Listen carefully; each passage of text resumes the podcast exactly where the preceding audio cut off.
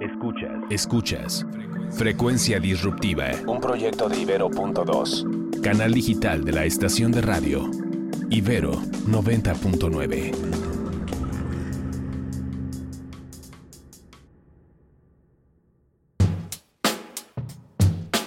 En esta sexta edición de Frecuencia Disruptiva hablaremos sobre la profunda relación que existe entre tecnología y música.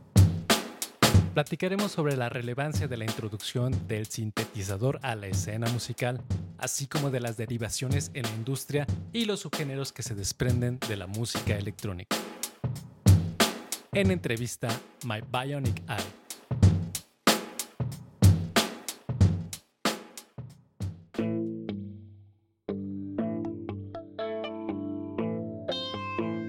Hola, ¿qué tal? Mi nombre es Ociel Nájera. Bienvenidos a esta sexta edición de Frecuencia Disruptiva.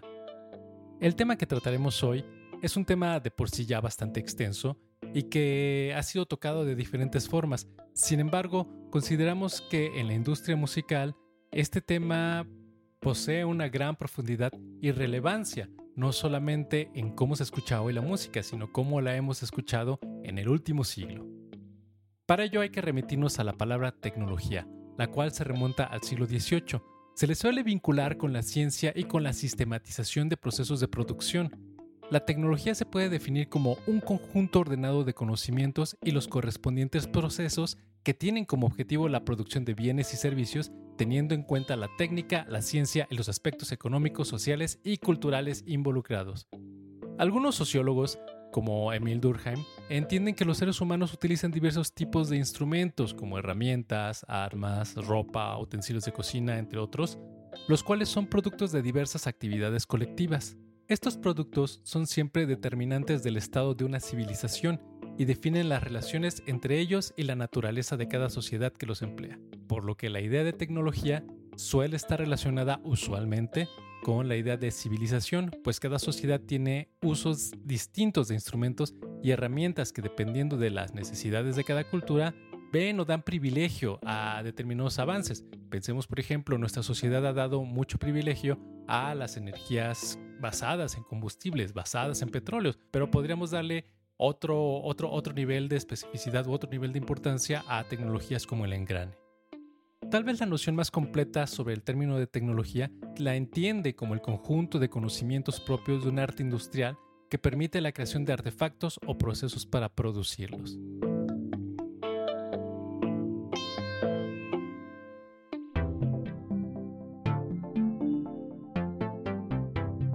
Las primeras aplicaciones conocidas de la tecnología en la música fueron el uso de herramientas por parte de pueblos prehistóricos para agujerear huesos, con el fin de crear flautas. Ya se cuenta que en el antiguo Egipto se llegaron a desarrollar instrumentos de cuerda como arpas, liras y laúdes, que requerían hacer cuerdas delgadas y algún tipo de sistema de clavijas para ajustar el tono de estas. Según investigaciones, desde esos entonces también existen instrumentos de viento o de percusión, tales como los platillos. También en la antigua Grecia podemos encontrar que se incluían algunos instrumentos como la lira, por ejemplo, hay pasajes mitológicos donde el dios Hermes suele regalarle un arpa o una lira al dios Apolo, quien termina encantado con, el, con el sonido de este instrumento. En la mitología hebrea también se hacen referencias a numerosos instrumentos, incluidos el cuerno, la pipa, la lira, el arpa, la gaita. De la misma manera, pueden encontrarse algunos pasajes bíblicos en los que se mencionan cornetas, flautas, cuernos, órganos, pipas y trompetas. Pero fue hasta la Edad Media que la utilización de la notación musical nos ayudó a crear un registro escrito de las notas de melodías, en este caso sencillas, pero esto representó un gran avance en la popularización de piezas y más adelante en complejas obras musicales. El desarrollo de instrumentos musicales a lo largo de la época renacentista se vio fuertemente influido por el uso de la cuerda. Tiorbas, laúdes, arpas, guitarras, liras encontraron gran eco durante estos periodos, lo cual impactaría en la futura creación de lo que hoy conocemos como el piano, el cual fue creado durante la época barroca. Músicos de la época clásica como Beethoven, Haydn o Mozart estarían involucrados en la revolución de instrumentos musicales, adhiriendo más octavas a los pianos, así como generando nuevos sonidos que se incluirían en las orquestas y que hasta hoy en día se siguen escuchando.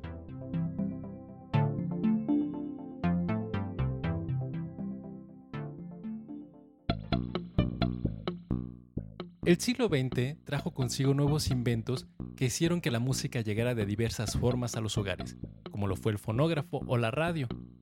La grabación de sonido fue una influencia importante en el desarrollo de géneros musicales populares, ya que permitió que las grabaciones de canciones y bandas se distribuyeran ampliamente.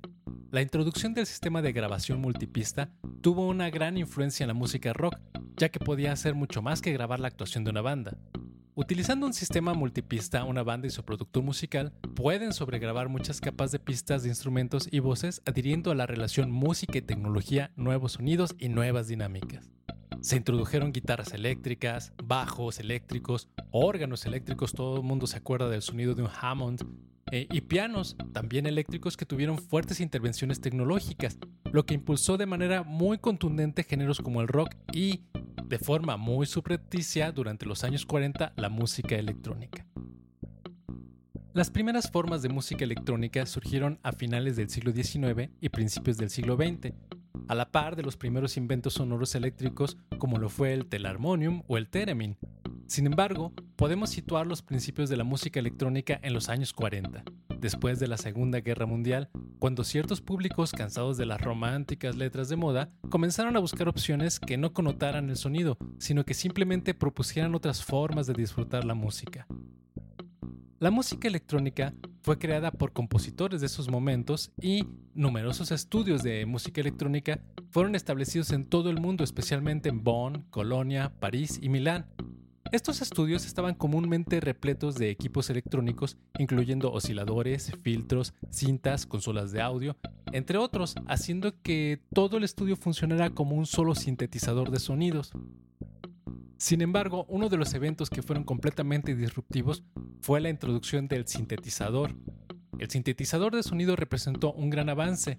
Entre 1951 y 1952, RCA produjo una máquina llamada sintetizador de música electrónica. Sin embargo, era una máquina de composición debido a que no producía los sonidos de ni los sonidos en tiempo y en esos momentos pues tenía que ser programado. Fue Robert Moog quien construyó su primer prototipo entre 1963 y 1964. A lo largo de los años 70, bandas como The Residents y Can abanderaron un movimiento de música experimental que incorporaba elementos de música electrónica. Can fue uno de los primeros grupos en utilizar loops de cinta para la sección de ritmos, mientras The Residents crearon sus propias cajas de ritmo. También en esta época diferentes bandas de rock desde Genesis hasta The Cars comenzaron a incorporar sintetizadores en sus arreglos de rock. En 1979, el músico Gary Newman contribuyó a llevar la música electrónica a un público más amplio con su Hit Pop Cars, del álbum The Pleasure Principle. Otros grupos y artistas que contribuyeron significativamente a popularizar la música creada exclusiva o fundamentalmente de modo electrónico fueron Kraftwerk, Depeche Mode, Jean-Michel Jarre, Mike Oldfield o Vangelis. Fue hasta finales de los años 60 y principios de los años 70 que el desarrollo de componentes de estados sólidos pequeños permitieron a los sintetizadores ser instrumentos portátiles. Sin embargo, fue hasta inicios de la década de los 80 que las compañías comenzaron a vender versiones compactas y de bajo precio de los sintetizadores para el público.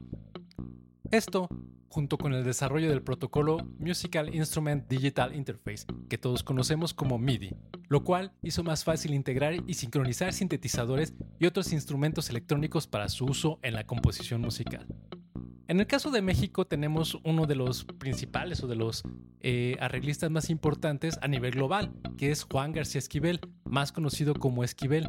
Él fue un arreglista, pianista y compositor mexicano, conocido por crear un estilo de música ocasionalmente llamado lounge de salón o space age pop, es considerado uno de los primeros músicos en experimentar con la música electrónica. En 1958 él fue contratado para hacer grabaciones con la casa matriz RCA Victor, además de componer y grabar, en los años 60, pequeñas piezas para Universal Studios que, en su tiempo, se llamaron arreglos sonorámicos.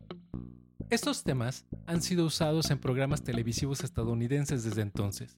El músico regresó a su país en 1979, contratado para realizar la música del programa infantil Odisea Burbujas, de cuyo álbum se asegura que vendió un millón de copias.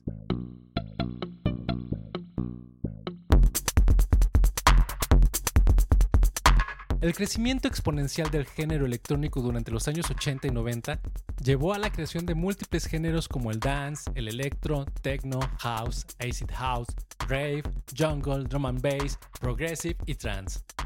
Fue hasta las décadas de 1990 y 2000 que surgieron diferentes entornos virtuales de estudio construidos sobre software, entre los que destacan productos como Reason, Ableton Live, Fruity Loops, Logic, Pro Tools, entre otros que se hacen cada vez más populares.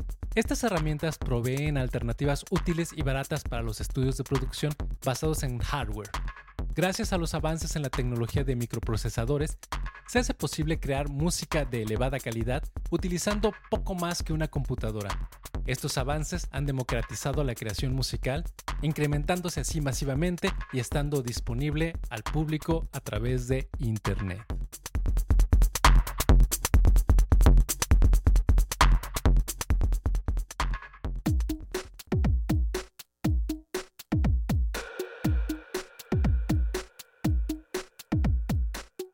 Tenemos en esta segunda parte de nuestro podcast, esta segunda sección, a nuestros invitados del día de hoy, que es My Bionic Eye.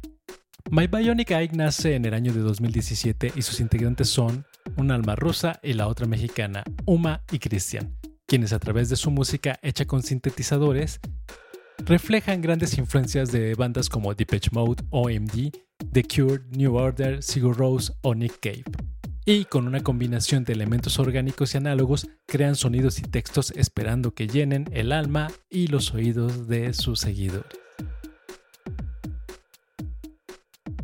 Chicos, cuéntenme, ¿por qué el nombre Bionic Eye? Bueno, eh, estábamos pensando realmente en, varios nombres, ¿verdad? O sea, también debe ser algo que nos pueda reflejar, eh, así como el estilo de lo que estamos haciendo.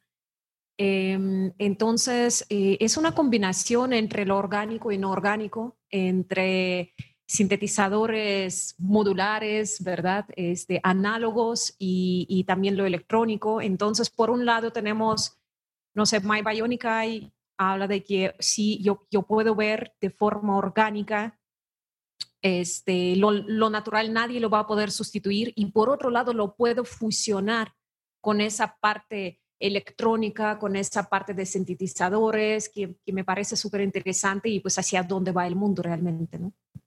Así es, que, que, aquí hay una parte interesante, ¿no? Vemos cómo cada vez, bueno, en, mi experiencia yo, yo, soy, guitarrista, cómo cada vez eh, la, tendencia es más a, alejarse de los amplificadores clásicos para empezar a, a, a, meterse en cuestiones ya de, pues, digitales que cada vez se asemejan más a los sonidos orgánicos, ¿no? Y esto, es muy interesante lo que está sucediendo en cuestiones tecnológicas, porque habla de, no nada más una cuestión musical, sino también de cómo los seres humanos cada vez empezamos a meter estas prótesis, empezamos a meter más elementos tecnológicos en nuestro cuerpo, ¿no? Interesante. Oigan, este, ¿cómo se conocieron? Cuéntenme. Bueno, somos novios. ok, entonces a ver cuánto dura este proyecto. Eh, My Bionic Eye surgió en el 2017. Y esto fue a partir de que Uma escribe mucho, muchos textos. Entonces yo dije, esos textos no pueden quedarse en papel, ¿no? Hay que vestirlos de música. Y así es como surgió My Bionic Eye. Excelente.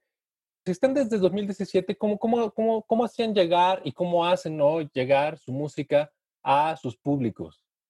Hasta la fecha tenemos unas, yo creo unas 20 canciones, pero todas estaban hechas maquetas. Lo que estamos haciendo ahora es darle un sonido más profesional. Estamos deshaciendo esas maquetas y buscando un mejor sonido. De hecho, ahorita llevamos una que se llama... The Clown. Clown. Inclusive la mandamos masterizar al estudio Ivy Road. Como todos ya saben, hay una plataforma donde tú mandas tu canción, escoges al ingeniero y él y le das instrucciones y él te la masteriza, ¿no? Con todos los aparatos de Ivy Road. De hecho, eh, lo, lo, más interesante es que el ingeniero quien nos masterizó eh, esta, esta canción fue es eh, Frank Upright. es, es, muy conocido, digamos, en, en, su trayectoria. Es un ingeniero que ha trabajado, empezó a trabajar con Pink Floyd, imagínate. Entonces, wow. cuando ves su, su, todos la, temas, ¿verdad? Que él ha trabajado los grupos como Joy Division, ¿verdad? O sea, eh, The Smiths, The Who. Entonces, eh, toda, esta, toda esa parte es muy cercana a nosotros, también es parte de nuestra influencia y por eso es que cogemos a él.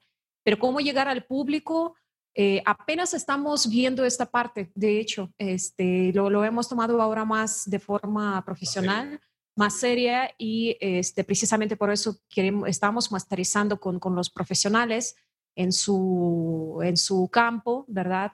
Y pues por ahora nos pueden encontrar precisamente en SoundCloud, donde vamos a estar subiendo nuestras eh, rolas este, bien masterizadas y eh, también en Instagram. Y aquí, hay otro elemento muy interesante. No, no tuvimos que viajar hasta Londres para, para ir al, Abbey Road, ni, atravesar el Boulevard Abbey Road para tomar la foto de los Beatles, sino que simplemente, simplemente llegamos, eh, llegamos a, nuestro, a nuestra computadora y desde allí seleccionamos quién es el que va a trabajar con nosotros. Qué interesante proceso, ¿no? A través de, de tecnologías, cómo podemos estar hiperconectados. Bien, oigan, este, ustedes tienen pensado, tienen pensado eh, asumiéndonos que, que, que, una banda, un grupo, un artista es, es, una especie de, pues de marca también y, tiene, tiene sus productos que son sus canciones, eh, ¿ustedes tendrían un público objetivo, un público ya al que ya saben al cual dirigirse? Pues la verdad es que nuestra música está abierta a todo público, ¿no? Puede, nuestras influencias son desde Depeche Mode, Joy Division, The Cure, Pink Floyd, hasta Joan Manuel Serrat, ¿no? Entonces, nuestra música y todo eso, y un público en específico no, no, no tenemos. ¿Cuánto tienen ya masterizado? ¿Cuántos temas ya tienen masterizados? ¿Tienen pensado ya sacar eh, eh, material ya más, más conciso? Eh, ¿Tienen alguna estrategia pensada para esto? Hasta ahorita solo tenemos una canción que es la que está en SoundCloud, que se llama Clown. Bien. Y estamos trabajando en cuatro temas más para sacar un, un EP de cuatro canciones. Y a partir de ahí ya hacer promoción. ¿Ya tienen pensado por dónde? ¿Redes sociales, este, mailing, todo esto? Sí. Eh, subir, a, todos, digamos, streamings, ¿verdad? Los servicios de streaming donde todos lo más estándar, Pero sí, eh, material sí hay, es lo bueno. Este, lo que precisamente estamos haciendo ahora es eh, masterizando el producto para que se escuche profesional. Ok. Y el siguiente paso sería tocar. Pero ahora con lo de la pandemia ya está un poco difícil, ¿no? Entonces hay que buscar otras formas. Yo creo que va a ser a través de la computadora en llegar a, a más oídos, ¿no? Efectivamente, ya se ya iba, ¿no? Eh, eh, eh, usualmente, le, o sea, a las bandas les estoy preguntando cómo le haces para ensayar, pero veo, veo que ustedes no tienen problemas si son pareja. Pero este, e, en su caso es como, cómo, ¿Cómo le vamos a hacer en este contexto? para, para que toquemos en vivo, para que la gente nos esté escuchando. ¿Tienen algo pensado, chicos? Conciertos streaming, un, un, un ya, ya choteado, pero, pero súper necesario un blog. Este, eh, ¿Tienen, alguna, alguna, alguna idea respecto a eso? Ahorita nuestro principal objetivo es terminar este EP. Ok. Y después, ¿cómo va a sonar en vivo? Porque también podríamos invitar a otros músicos. Por ejemplo, yo tengo otros proyectos con mis hermanos. Bien. Que es este rock electrónico también. Uno se llama Eco 3, el otro Energy Vampires, que cuando quieran también este, estamos abiertos para, para ustedes. Claro. me invitan con mucho gusto. Desde luego. Ajá, y primero es terminar las canciones y después cómo va a sonar en vivo. Y después, de qué manera vamos a hacerlo. Claro. No, definitivamente estamos pensando en streaming, o sea, tenemos ciertas ideas que ya estamos poniendo este, en papel, aterrizándolos, ¿verdad? Este, con toda la parte de imagen y todo, de, de empezar a hacer como unos pequeños videos, transmisiones, ¿verdad? En las plataformas pero definitivamente lo primero es terminar, o sea, hacer, bien terminado el tema del IP y, empezar con esta parte de promoción. Excelente. Oigan, sus redes sociales, ¿dónde, dónde podemos encontrarlos en redes? Si quieren, si, quieren las personales o también si quieren las del grupo, tal cual. Tenemos personales, sí, y, por ejemplo, Cristian ahí sube muchísimas cosas bien experimentales, ¿verdad? Con, con, eh, con, sintetizadores. Tenemos uno que es My Bionic Band, que pueden encontrar en Instagram. Eh, vamos a empezar a subir ahí mucho material y este, pues básicamente SoundCloud, donde nos pueden encontrar como My Bionic. Perfecto. ¿Algo más que quieran agregar, chicos? Bueno, yo creo que es una interesante oportunidad. Este, estamos haciendo algo muy, eh, algo que nos gusta, obviamente, y pues no queremos que se apague esta flama, ¿verdad? Este, nos va a gustar muchísimo que podamos llegar al auditorio y que le interese, por lo menos que nos pueda dar también el feedback. Creo que es súper importante más ahora tener esta, esta conexión.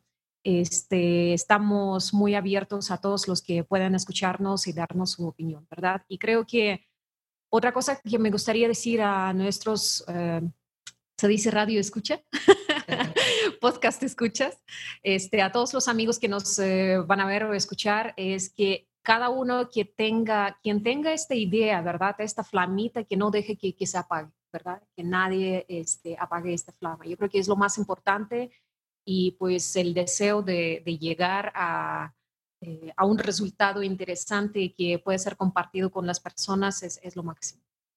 Y agradecerte a ti y a Carla, que fue el contacto, de que den oportunidad a bandas independientes como nosotros, ¿no? Súper desconocidos, pero gracias a ustedes hay ahí una pequeña puerta donde puede llegar a más personas, ¿no?